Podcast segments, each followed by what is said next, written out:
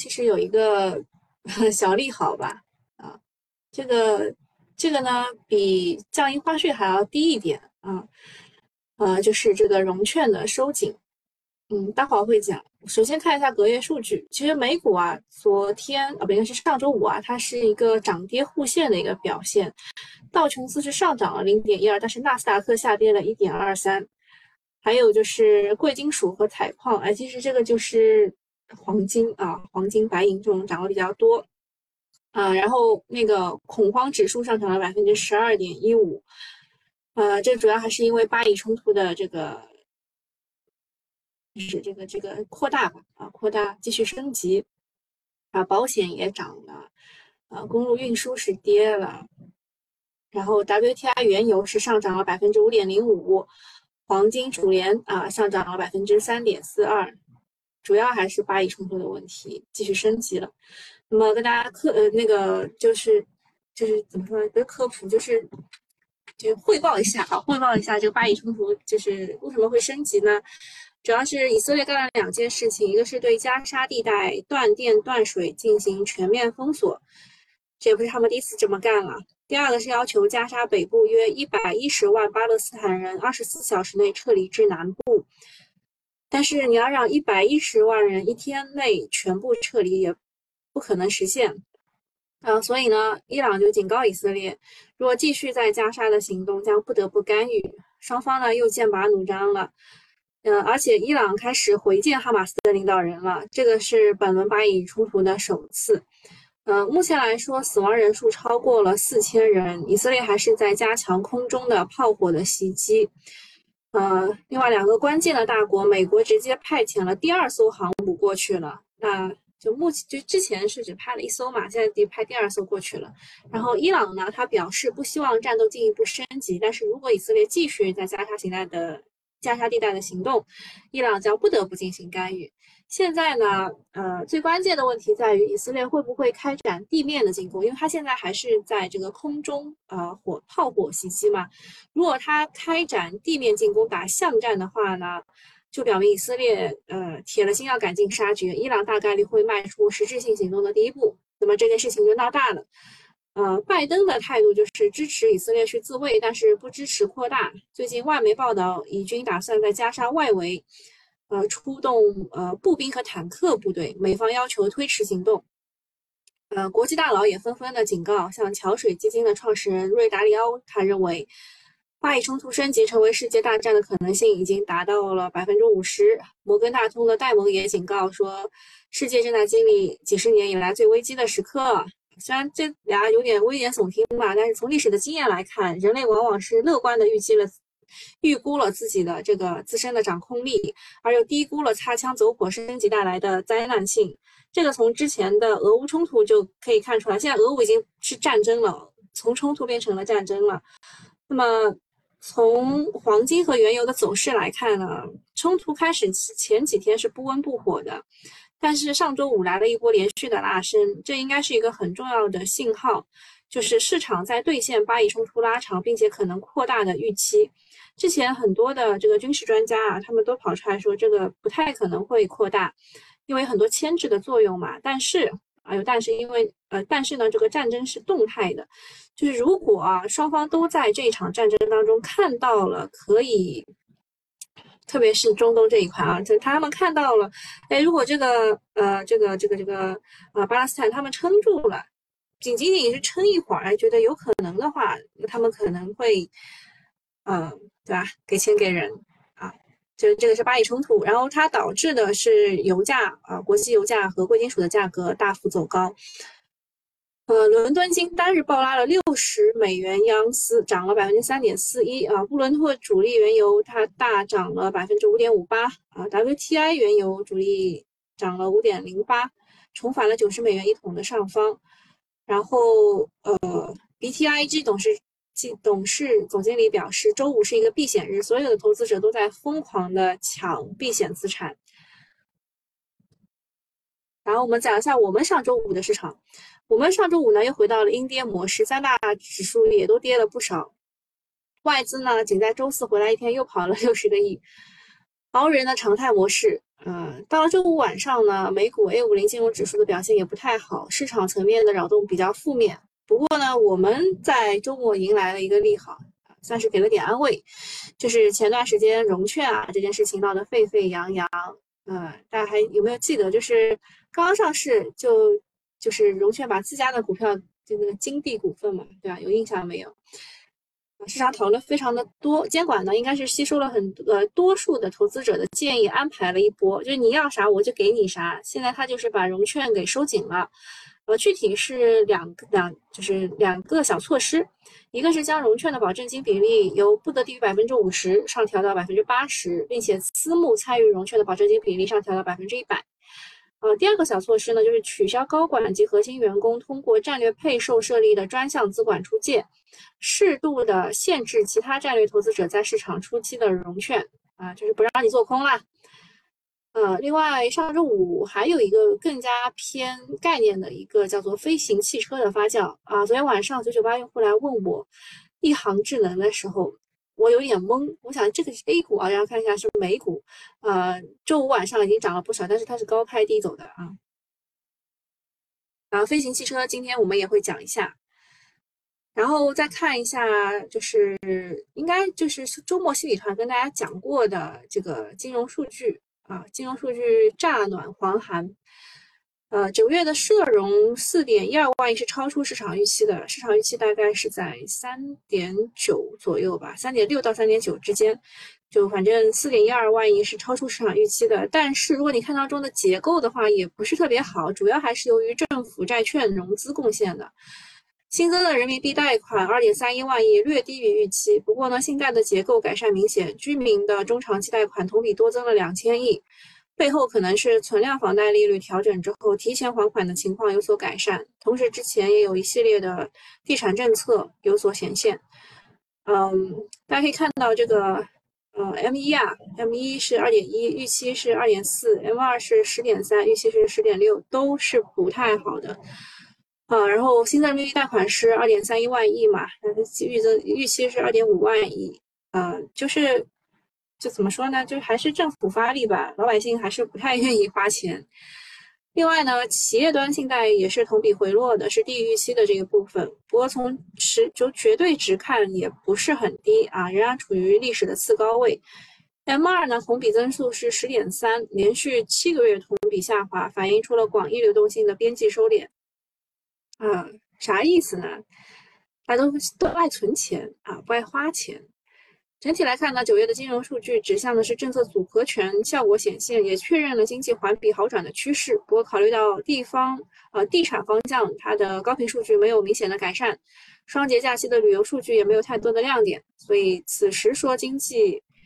这个复苏就就还是温和温和复苏吧，就就反正大消费也不是特别好啊，大家这个大消费大家都是觉得食之无味，弃之可惜啊，啊，就这个感觉。嗯我们接下来这一周的话，会发九月，不对，是三季度的 GDP，还有九月的一些，呃，比如说这个房地产啊什么这个数据，大家都可以去追踪一下。好，这个最重要的一件事情就是这个收紧融券啊。呃，收紧融券的话，经过初步的测算，说保证金比例调整之后，融券的新增规模会减少百分之四十左右，限制部分战投出借，上市初期的呃这个减少融券比例会有百分之六十到七十。呃，之前讨论比较多的就是高管持股出借这一条，这个事情本身就是有悖逻辑的，因为你上市公司的责任，你刚上市肯定就是要把公司经营好，对吧？努力向上经营，把股票借出去向下操作，确实有点诡异。那么新规出来之后，这个诡异的现象就不会出现了啊。然后其他模式的融券难度也有所提升，所以融券带来的抛压会少一些。那我们看一下数据啊，客观的来说呢。融券的余额在九百亿左右，而融券融资的余额有一万五千多亿，仍然是以融资主导的市场，融券实际影响不大。但对于线下这个孱弱的 A 股来说，融券带来的负面情绪远远大于实际的抛压的冲击。从这个角度来看呢，融券新规也不算特别小的一个利好，算是就是你要什么我给你什么的一个一个政策，啊，就是监管有求必应。下面呢我们就看自己争不争气了。呃，这可能也包括上市公司三季度的表现。接下来的十二个交易日，会有五千多家公司要披露业绩，想想就有够热闹了。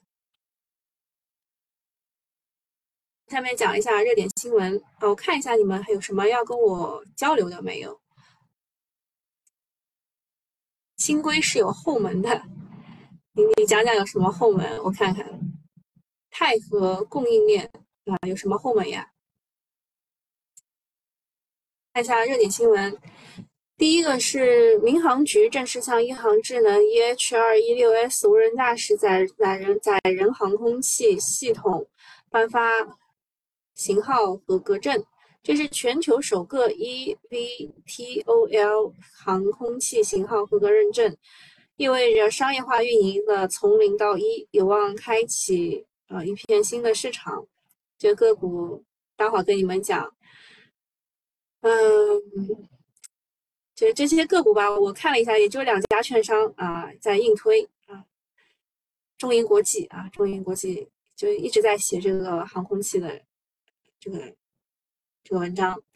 第二个是美国考虑加大对华芯片出口的限制，其中一个新的政策可能会限制我国企业通过其海外子公司获取在美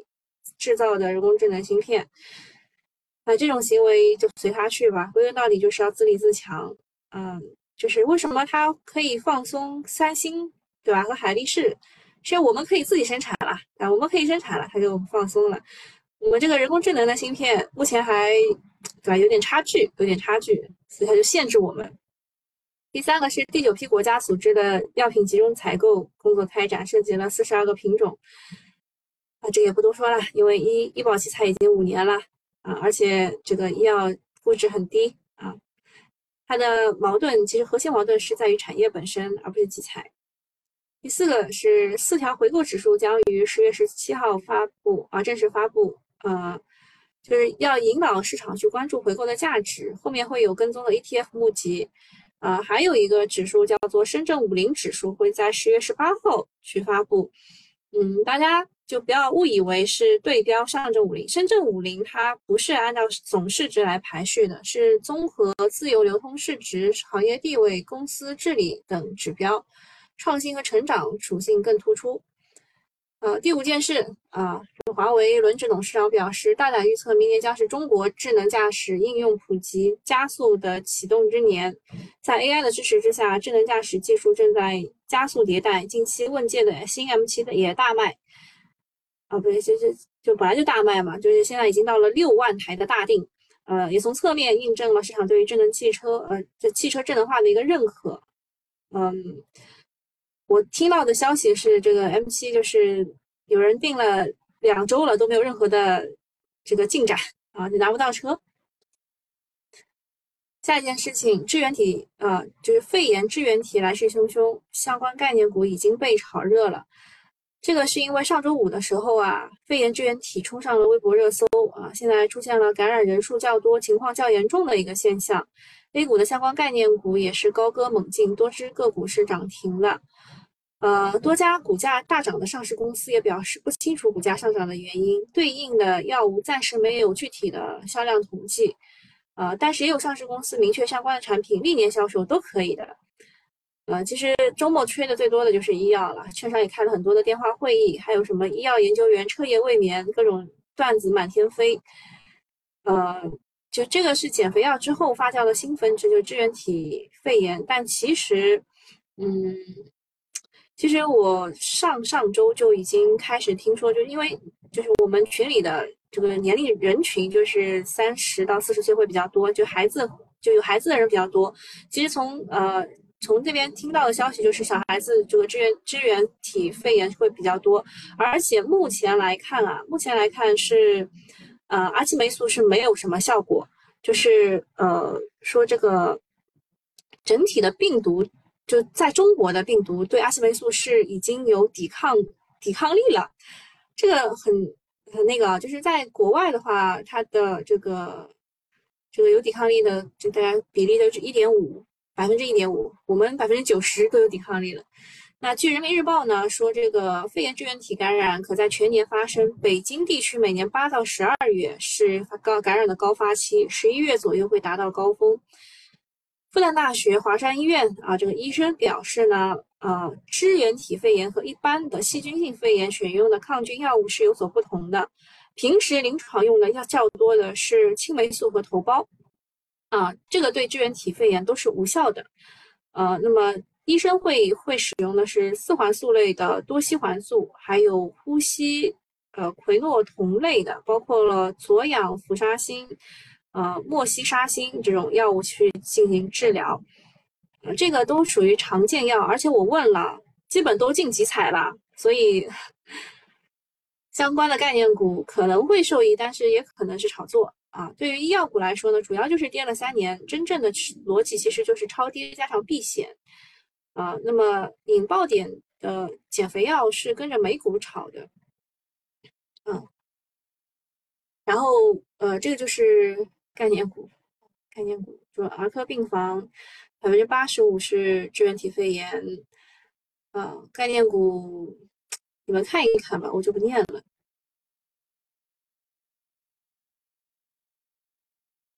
下一个事情，呃，上市首月问问界的新 M7 大定已经累计超过了六万台，呃，新车交付可能要等四到六周。我们还说这个看车和试驾的客户太多，实在忙不过来。呃，而且就是余承东呢，也在这个直播平台上去，就是自己去拧拧螺丝了。呃，提了几个关键的信息啊，一个是这个问界 M7 突破六万台，第二个是供应链又投了十个亿，三是扩招了两万人，加班加加点保交付。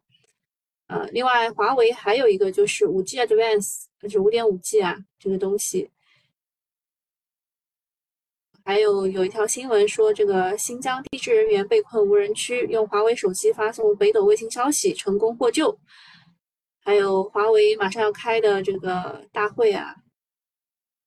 还有这个数字能源、算力线、AI 教育、液冷等等，都是有相关的刺激的消息的。反正 A 股要感谢华为，感谢于大嘴，不然这个市场真的没啥热点了。现在呢，市场主要就是围绕着华为的各个产业链一顿猛炒爆炒。科说无人区出来代言了，那么现在就是大科技加上华为产业链，从赚钱效应加持续性来看，依然是遥遥领先的。呃，我们最早的时候从华为手机炒到了卫星导航，再炒到了光刻机、光刻胶，再炒到了华为新闪，再到五点五 G，再到华为的 ICT，再到华为的鸿蒙再到折叠屏，再到智能驾驶，再到华为代工，再到华为算力，再到问界 M7，再到全液冷超充，再到周末发酵的华为数字能源、华为星链等等，基本还没有出现过亏钱效应。然后下一个事情是天猫啊，天猫十月二十四日晚八点会开启它的双十一，主打的就是全网最低价啊，并不是熬夜啊，就以前是熬夜，呃，全网最低价，这明显就是要去 PK 拼多多了，这也符合当前消费降级的一个宏观环境。呃，这个主打中产消费的京东和中国中免股价跌到姥姥家，而低端消费的拼多多市值是京东的三倍，这在以前真的是不敢想象的。而且就是全球都在勒紧裤腰带过日子，LV 的这个这个叫什么？这个销量啊都已经下跌了啊，下跌了，嗯，股价也大跌，啊，主要是有钱人都不敢乱花钱了。嗯，然后双十一的话，物流、电商、服饰、化妆品，每年可能都会炒一炒，啊，主要是国货品牌。呃，下一件事情是中国中棉的董事长李刚病逝了，嗯，他没有持有公司的股份啊。然后，呃，因为他只有五十六岁嘛，所以大家说这个这两年英年早逝的企业家也不少。嗯呃，身体要当心啊。呃，中免呢曾经是我们市场的这个热门大牛股，以以前叫免税毛嘛，但是现在呢，最高价一百四百块，现在不到一百块。啊，年内呢股价是跌幅百分之五十五，是两市最惨的白马，没有之一。啊。除了中免之外呢，还有很多机构抱团股啊，包括了通策、爱尔、金龙鱼、中免、海天，包括整个白酒，啊，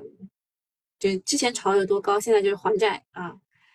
那今年的新基金为啥发不出去呢？就是股民觉悟了，公募遭遇了信任危机啊，就是反正反正就就就这样吧啊，就是现在都已经不炒这个东西了，现在大家要呃要找一些便宜的又有成长性的，最好还是市值小一点的，否则就炒不上去啊。下一个事情是小米啊，小米的汽车呢，它现在。呃，与北汽之间的合作推进的更深了啊，双方均有意向更深一步的洽谈，不过具体的合作形式未知。知名的分析师郭明基表示，小米汽车首款预计将在二零二四年发售，呃，出货量预估是五万到六万部。关键的卖点就是自动驾驶、软体生态、八百 V 快充和动力配置，预计的这个售价是低于三十万人民币的。A 股现在已经有多家公司表示已经和小米汽车有合作的啊，你们看一下，我我都列出来，但我不能念啊。然后后面就不是免费用户可以听的啦，嗯，看你们有什么说炒龙的属性开始了吗？哦，你是在说圣龙是吧？名字好听啊，之前还有什么个股也是因为名字好听给炒上去了，什么山外山好上好，我都不知道它是干什么的。你们知道吗？还有还有什么互动的？可以可以问问一下，因为呃，就是喜马拉雅大家一周只能见我没几次啊。啊，徐呵呵说，现在美国已经又派了两艘啊，已经就是到四艘去了。啊，其实还有很多小道消息，不知道你们知不知道啊？就是之前呃，美国要增援这个。乌克兰的时候呢，是向以色列调派了三千，应该是三三百万三百万个什么火箭筒啊什么之类的，嗯，所以所以现在以色列用的那个就是炮轰的那个火箭是五十年代的那一些，就是三百四十公斤的那那那些火箭筒，所以现在就全全球都很紧张嘛，认为这个可能就是。就别别别人家唇唇亡齿寒，或者是，呃，美国管不了，他们会很很会很紧张嘛，对吧？斯密达很紧张。听友问最近在哪个平台？啊，最近是早上早上我其实都有播，但是我们只针对西米团的用户。你如果买了西米团的话，你去找一下才哥，啊，才哥的微信是这个。呃，你找一下才哥，让他把你拉到群里面。当然，如果你不买的话，也可以到我们其他的群里，呃，也是 OK 的。然后下午的周四周二、周四下午的两点半，我们也会有一些主题的讲解，啊，包括这个热点的板块，还有一些就前两前两次讲的都是华为嘛，然后上周四讲的是减肥药，啊，然后如果你实在找不到我的话，你可以到这里来找我，就是群主有话 say。啊，这是一个微信公众号，呃，就是我每天都会有复盘，然后周末也会把我做直播的一些东西素材发上去。好那，免费用户就到这里啊，大家拜拜。我继续啊，刚刚有讲到这个减肥药啊，减肥药其实很搞笑啊，就是博瑞博瑞医药的董事长说，他两个月从九十一。就是打针啊，打两个月以后变到了七十六公斤，然后大家说哦，拉出去称一下，不相信拉出去称一下。然后减肥药的话，是因为诺和诺德再度上调了全年的销售预期啊，就是所以像这种博瑞医药，它因为是二十厘米涨停了嘛，然后就可能会排第一。然后就是和呃和那个海外有签约这个三千万美元的这个汉语药业，还有双鹿药业、常山药业、众生药业等等。数字能源是因为华为即将在十月二十四号到二十五号举行这个全球的 ICT 能效峰会，啊，这个主要就是聚焦在数字能源上的，呃，概念股有中环电器，啊，中中恒中恒电器、一米康、佳利图、森林环境、恒华科技等等。飞行汽车的话，主要就是有光阳股份、万丰、奥威。商洛电子、山河智能、海特高新。哦，具体讲一下飞行汽车。嗯，飞行汽车的话呢，有哦，就是反正中银证券他很喜欢，很喜欢，就是这这个这个概念讲了很多了。呃，那么万丰奥威呢是直接开展合作的啊，然后光阳股份呢是合作开展业务的，然后有参股的是商洛电子、宁德时代。啊，还有产业链相关的有孚能科技、森麒麟、海特高新、新源卓美，啊不对，新源卓美是预研啊，和小鹏在正在论证阶段。然后有无人机业务的有中无人机和纵横股份，呃，概念股大概就是这么一些。但是小作文推的是光阳股份，因为它已经两年板了。它之前呢是由于和欧菲光有一些恶业务的关系，而欧菲光呢已经确认给华为提供这个。啊，显示摄像头的显示模组了。那么，呃，光阳股份和欧菲光的合作就是为欧菲光配套手机摄像头模组软硬件结合版，啊，就是为其配套。然后这个是由于它间接供货华为，先炒上去了两板。然后呢，呃，由于它又有这个，呃，这个这这个叫什么来着？啊，参合作参与这个无人机。啊，而且它的飞行汽车项目已经完成了 A 样的交付，处于一用户的验证阶段，所以小作文在狂炒光阳股份，啊，这个是概念股，概念股，然后接下来是支原体肺炎，嗯，概念股最厉害的是特医药业啦，接下来这些，说实话就很容易高开低走，我也不建议大家去，啊，接着是智界 S 七，呃。这个是呃，问界 M 九是定在二三年，就今年的十二月。智界 S 七会于十一月亮相。概念股有瑞湖模具啊，这个是最最最最最那个贴贴的一个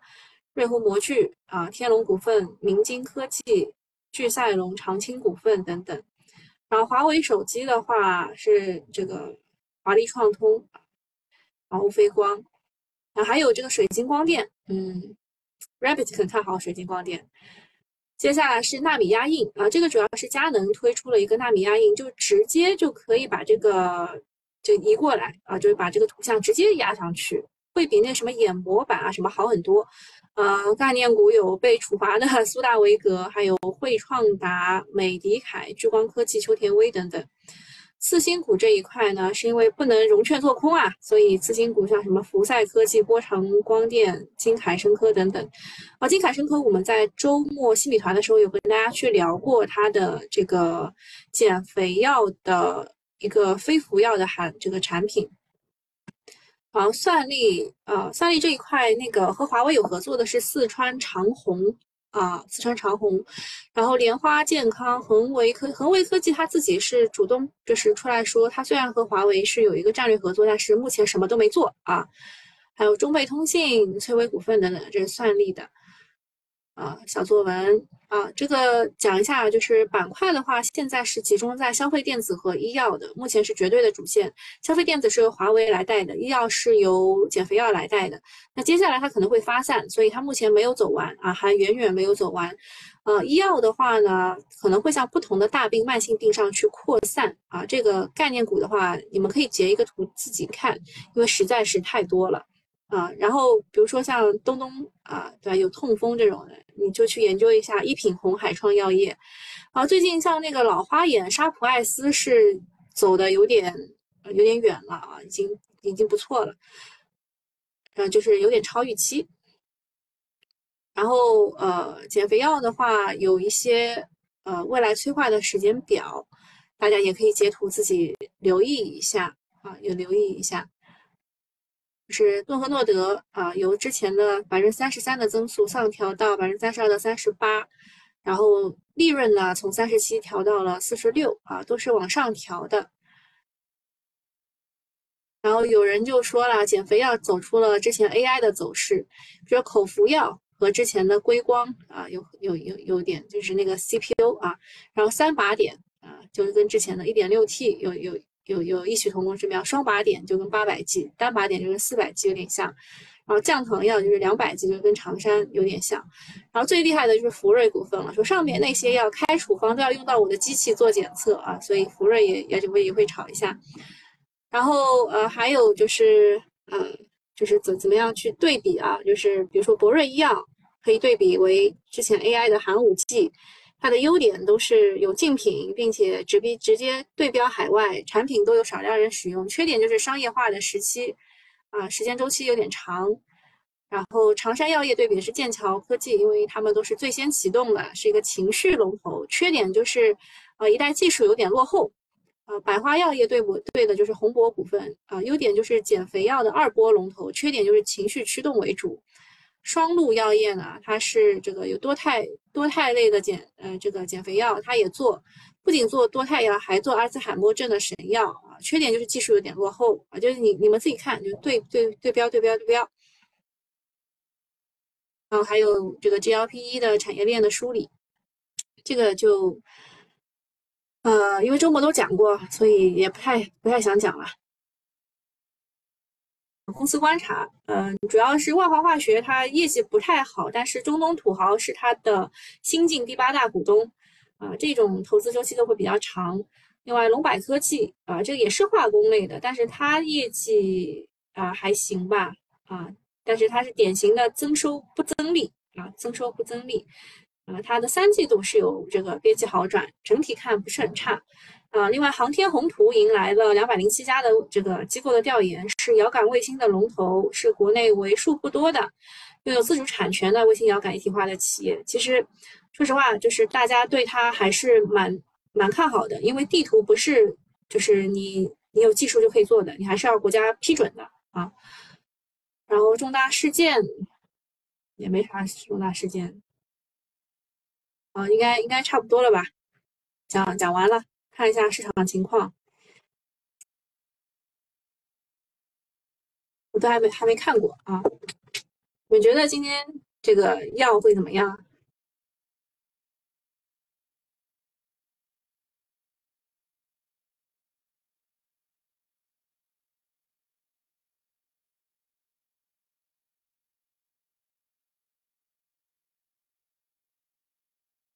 嗯，石油贸易涨最好，然后水运、黄金啊，黄金、黄金也能理解，石油啊，石油也能理解，就是美国涨什么我们涨什么吗？对吧？美美国涨，美国涨的是石油、黄金，因为恐慌嘛，恐慌它也它也涨啊，现在我们也涨，啊，种业也涨。减肥药啊，博瑞医药继续涨啊，继续涨。我其实博瑞医药我真的是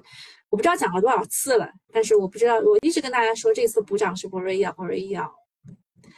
然后他的董事长的这这种这种操作我也没想到啊，确实没想到。然后金海生科的话，这个周末是有跟大家讲过的啊，它是一个呃 SNAP 的中间体啊，目前来说其实就是一个短期的估值提升啊，但是它是一个次新股。啊，所以有可能会有一点点的，啊，好好好处吧，四进五，因为它不能做空嘛。其他应该没什么要讲的了。好，那今天就到这里了，拜拜。